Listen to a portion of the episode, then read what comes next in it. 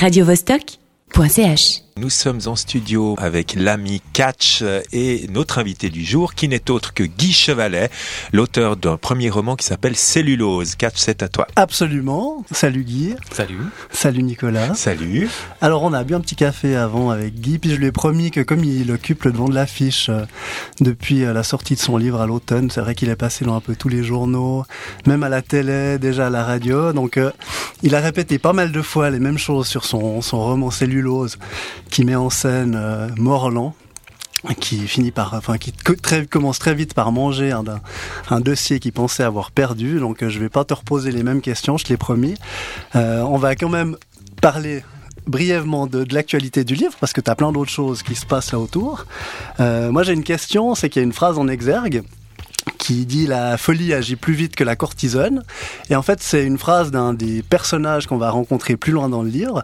Donc, euh, est-ce que tu peux nous expliquer déjà cette idée de mettre en exergue, non pas euh, comme souvent plusieurs citations d'auteurs très connus pour être un peu vendeur, mais la page de un personnage qu'on connaît pas, qu'on va découvrir euh, plus tard? Je pourrais faire des grandes théories sur ce que c'est que cette petite mise en abîme là de s'autociter, etc. Mais mais non, en fait, je pense que ça relève plus de la blague. En fait, j'ai eu cette idée en me disant bon, est-ce que j'ai une citation à mettre euh, finalement en exergue du livre ou pas? Et puis euh, et puis en fait non, pas particulièrement. Et, euh, et en parcourant le livre, je me suis dit tiens, ça c'est une c'est une bonne citation. Donc non, il n'y avait pas de, il y avait pas de profondeur derrière en fait. Désolé. Ah, il y a de la profondeur partout, même sans le vouloir. Et il y a une citation aussi de, Morland, donc qui est le, seul euh, personnage, c'est que c'est pas vraiment le narrateur, mais c'est le seul qui parle en jeu, et qui dit à la page 49, c'est d'ailleurs le problème des victoires immorales, à qui les raconter sans passer pour une ordure. Et c'est vrai que c'est un, personnage comme ça qui, qui, qui va de surprise en surprise et pas forcément dans le, dans le meilleur. Et en même temps, comme euh, tu as pu le dire assez souvent, plein de, de lecteurs t'ont dit que c'était le personnage qui était probablement le plus proche d'eux, et toi aussi. Alors finalement, est-ce que ces victoires sont pas si immorales que ça euh, Ou alors est-ce qu'on est tous un petit peu des ordures? Qu'est-ce que tu crois?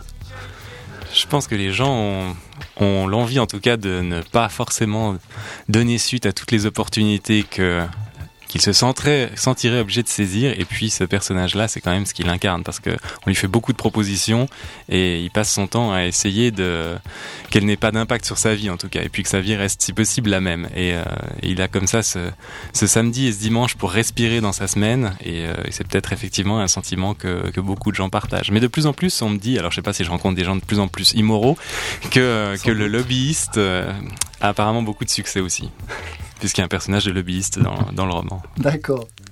Et euh, tu, tu, as dit aussi que tu fonctionnais beaucoup en fait en prenant des petites notes euh, dans la rue, dans le métro. Alors pas particulièrement pour euh, pour ce livre aussi, pour d'autres projets, peut-être aussi plus au théâtre. Et je me demandais si en venant aujourd'hui au studio, si le week-end dernier, tu avais des, des, petites scènes comme ça que tu avais vécues, que tu pourrais nous raconter, ou bien est-ce que dernièrement tu as été trop concentré pour pour tendre l'oreille? Non, non, je, continue d'écouter et puis de temps en temps il m'arrive de, poster les conversations, mais souvent les gens sont des personnages en fait, sans s'en rendre compte. Et puis je suis toujours surpris de cette espèce de, enfin bon, c'est peut-être le fait que les gens ont beaucoup euh, des téléphones qui font qui font tout à la fois maintenant, mais une capacité incroyable à, livrer leur vie euh, en direct euh, à l'oreille de tout le monde. Et puis si on, si on écoute un temps soit peu, euh, oui, bonjour, je suis Madame Machin, la fille de Madame Machin, je vous appelle pour ses médicaments. Enfin, bon voilà, en fait, on sait que Madame Machin mère prend des médicaments, donc. Et on sait même lesquels. Et parlant de Madame Machin, euh, c'est aussi apparemment quelque chose que tu apprécies, c'est de choisir des, des, des, noms à tes personnages. Alors est-ce que là, tu as des illuminations ou est-ce que tout à coup, tu entends justement quelque chose dire, mais ça, ça ferait un, un bon nom euh, pour un personnage euh, hypothétique? J'aime bien les inventer, mais après, j'ai toujours peur d'être un peu dans le cliché parce que finalement, euh, c'est quand même très subjectif. Enfin, on se base sur les connaissances qu'on peut avoir, pas tellement sur les, les personnes réelles. Et puis finalement, est-ce que est-ce qu'un Gustave est forcément un bourgeois ou on ne sait pas, mais enfin voilà. Et il y a eu des références qui ont été faites à Kafka, à Gogol, notamment sur la quatrième de couverture, aussi à Albert Cohen sur, sur un blog. Euh, Est-ce que tu pourrais nous parler peut-être toi de ton, enfin ton univers littéraire, ça veut pas dire grand-chose, mais la constellation peut-être des, auteurs comme ça qui ont été à un moment donné des points d'accroche? Alors, je suis quelqu'un d'assez éclectique. J'ai du mal à me dire que quand j'ai aimé le roman de quelqu'un, je vais aller lire toute son œuvre pour savoir quelle place a ce texte dans son parcours, etc.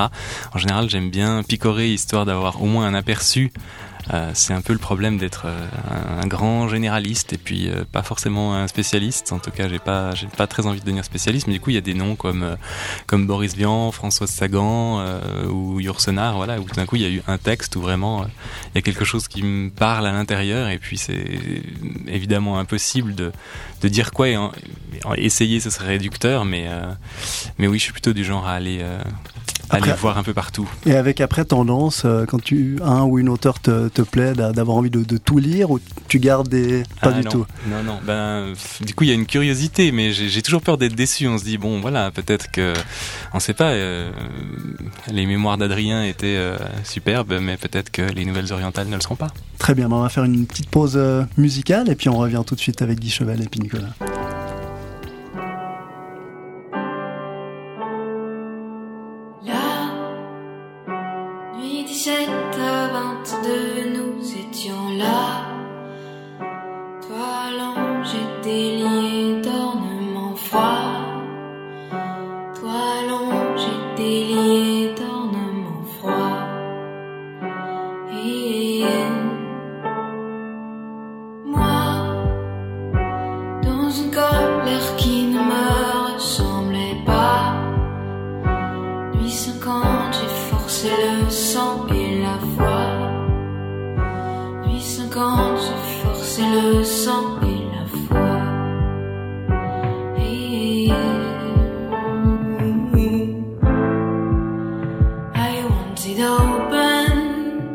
So, girl, you know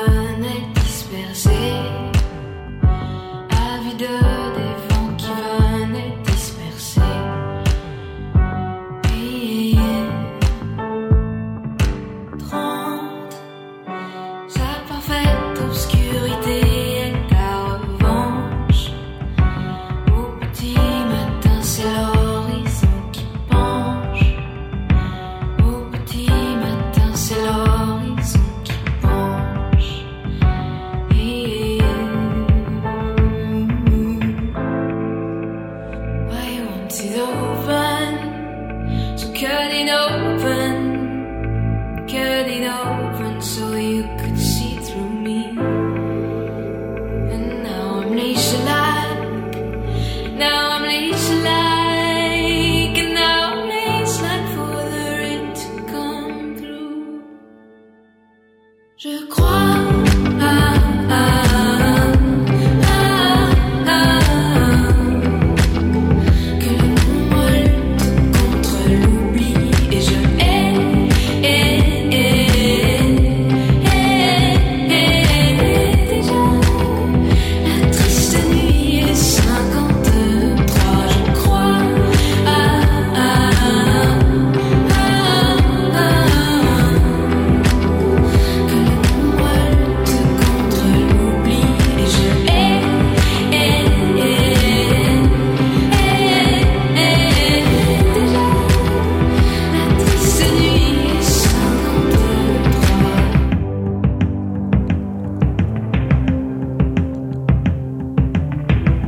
Christine and the Queens. Euh, le titre c'est Nuit 17 à 52. C'est tout un programme. Je rappelle à nos auditeurs que nous sommes en studio avec l'auteur de Cellulose, un premier roman.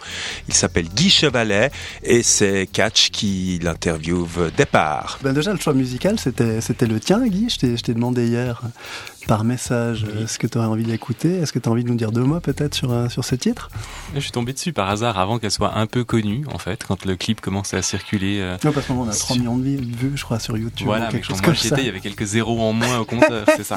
Et puis euh, simplement le clip était assez, assez génial puisque, ouais, certainement, puisque en fait elle joue tous les rôles dans le clip, donc ça vaut la peine de le regarder une fois. Super, merci pour, euh, pour la proposition. Tu nous disais juste avant que tu n'avais pas tendance à lire de manière boulimique les auteurs qui te plaisaient. Et je t'ai entendu dire aussi ailleurs que tu t'étais pas plus documenté que ça sur la, papyrophagie qui apparaît dans ton livre parce que tu voulais préserver ton imaginaire. J'ai bien aimé cette idée. Donc tu, préserves un peu ton imaginaire et ton univers euh, au niveau de l'écriture en essayant de pas avoir trop d'interférences. Comme ça, tu es mieux des sensations, puis après tu, tu bosses ton, ton texte à toi. Si je me lance dans des recherches frénétiques, en général, ça ne marche pas. Enfin, je peux aller très loin et puis il y aura beaucoup de notes et beaucoup de matière, mais ensuite, euh, concrètement, j'ai plus tellement envie parce que j'ai fait le tour de la question. Donc, euh, je sais qu'il y a des auteurs qui fonctionnent extrêmement différemment, qui ont besoin que le cadre soit entièrement posé avant. Mais, moi, c'est vraiment l'inverse, en fait. Hein. Du moment que je sais euh, où s'arrête le chemin, c'est bon, on peut en prendre un autre. D'accord. Et on sait depuis la semaine dernière, je crois, que tu fais partie des futurs poulains du salon du livre qui, arrive. Euh, donc je crois que c'est la troisième ou quatrième édition des parrains poulains. Et là, ce sera Eugène, euh, ton parrain, qui est aussi mentor à, l'Institut de Bienne. Est-ce que vous avez déjà eu l'occasion de vous rencontrer? Comment tu as appris ça? Est-ce que tu peux nous parler un petit peu de, cette expérience qui, arrive? Ah, c'était, Ça s'est fait très naturellement, à savoir qu'une fois que le choix a été euh, arrêté de former certains tandems, par, euh, par les organisateurs et par Isabelle Falconier, ben simplement voilà un petit mail de contact, seriez-vous d'accord de participer? Et puis euh, on va pas dire non quand même, c'est assez flatteur. Et puis l'expérience est très bonne à prendre. Et puis effectivement là, du coup on nous a rassemblés Eugène et moi, je suppose pour euh, le goût d'une certaine fantaisie dans notre écriture. En général, les pères ont quelque chose à se dire. Il faudrait trouver quoi. C'est ça tout l'enjeu du parrain poulain. Et, et on s'est rencontrés, oui, déjà une fois au dîner de lancement. Et puis ensuite, on s'est revu une fois à Genève. On est allé voir une exposition à la Fondation Bohr. Et puis ensuite, euh, voilà, on a discuté de plein de choses. Et puis non, c'est quelqu'un euh, qui a un contact facile. Et donc, c'était très agréable de discuter avec lui. Donc, je suis assez content de vivre cette expérience. Vous êtes quelques-uns de, de l'AJAR. On avait eu la chance de recevoir notamment Noémie Chauble il y a quelques temps, comme elle a participé au, à l'ouvrage collectif Reportage climatique. Vous êtes quelques-uns dans cette aventure par un poulolin, plusieurs à avoir une, une, comment, une actualité éditoriale, avec aussi Bruno Pellegrino qui figure dans les, les remerciements de, de, ton livre. Et moi j'avais envie que tu nous dises deux mots, comme je, je parle de Noémie, de, des éditions Paulette que vous avez repris ensemble, euh, dans l'aventure comment, enfin, a commencé. Le, le premier ouvrage sortira en mars je crois, tu m'as dit. Et alors, vous appelez ces textes qui sont entre la nouvelle et le roman des pives, mais, euh, mais là aussi, je te, je te, laisse la parole pour nous raconter un petit peu euh, l'aventure Paulette. On était passé, autant Noémie que moi, par la case euh, assistant éditorial dans des maisons romandes. Et puis, on a beaucoup appris, mais on avait aussi l'envie de faire des choses qui n'ont pas, qui n'ont pas trouvé leur place dans ces maisons à ce moment-là. Et puis, il y avait beaucoup de, de rêves qui restaient non concrétisés. Et puis, d'un seul coup, l'occasion s'est présentée quand Sébastien Meyer, qui est le fondateur de, Paulette, euh, voulait un peu euh, passer la main ou en tout cas avoir un rôle moins important au sein de la structure. Et euh, il a approché Noémie en lui disant tu veux pas venir? Et puis Noémie m'a approché en disant tiens prends le prends le train en route parce que là il va démarrer. Et du coup on, s'est lancé tous les trois. Et puis, euh, on a repensé le projet autour justement de ces textes courts qui généralement n'intéressent pas trop les éditeurs parce qu'ils savent pas quoi en faire. Et puis, on voulait avoir, euh, on avait plein d'idéaux en tête. Alors, on voulait avoir des graphistes pour avoir des belles couvertures uniques à chaque fois. On voulait imprimer en Suisse. Euh, on voulait avoir des textes qui soient, si possible, et puis qui renouvellent un peu le, stock des auteurs locaux. Et puis tout ça se réalise puisque finalement, effectivement, on imprime un Suisse, on a un bureau d'une graphiste danoise, en l'occurrence s'appelle Monokini, qui est, qui est, super. Et puis, euh, et puis les textes qui vont arriver sont, euh, tous très différents, les quatre qui, euh, qui, seront, qui sont déjà annoncés. Mais, mais ils ont chacun un univers particulier et je suis très, je suis très fier d'avoir encadré ça. Et donc le premier qui va sortir en mars, qu'est-ce que ce sera? Ah, Il y en aura deux en même temps. il y aura Qui vive d'Anne-Sophie Subilia, qu'on a déjà connu un peu parce que Jour d'agrumes a eu pas mal de succès. Et puis l'autre texte, ce sera euh, La Belle Époque euh, d'Elodie Glerum. Et euh, là, pour le coup, ce sera son premier texte mais ce sera l'un est très drôle et l'autre est plus grave. Du coup, ça, ça contrebalance bien l'image de la maison puisqu'il y a dans les deux cas en tout cas une exigence assez forte au niveau de la langue. Ben fantastique. Écoute Guy, je te, je te remercie mille fois d'avoir euh, été avec avec nous aujourd'hui. Je continue à te souhaiter plein succès. Apparemment, c'est déjà le deuxième tirage de cellulose. donc j'espère que plein de plein de curieux vont continuer de l'ouvrir et, de le, et de le passer de main en main. Plein succès pour pour les éditions Paulette. Peut-être qu'on aura l'occasion de vous recevoir aussi. Euh, à cette occasion et peut-être pour des projets théâtraux sur, sur Genève ou, ou ailleurs. Radio -Vostok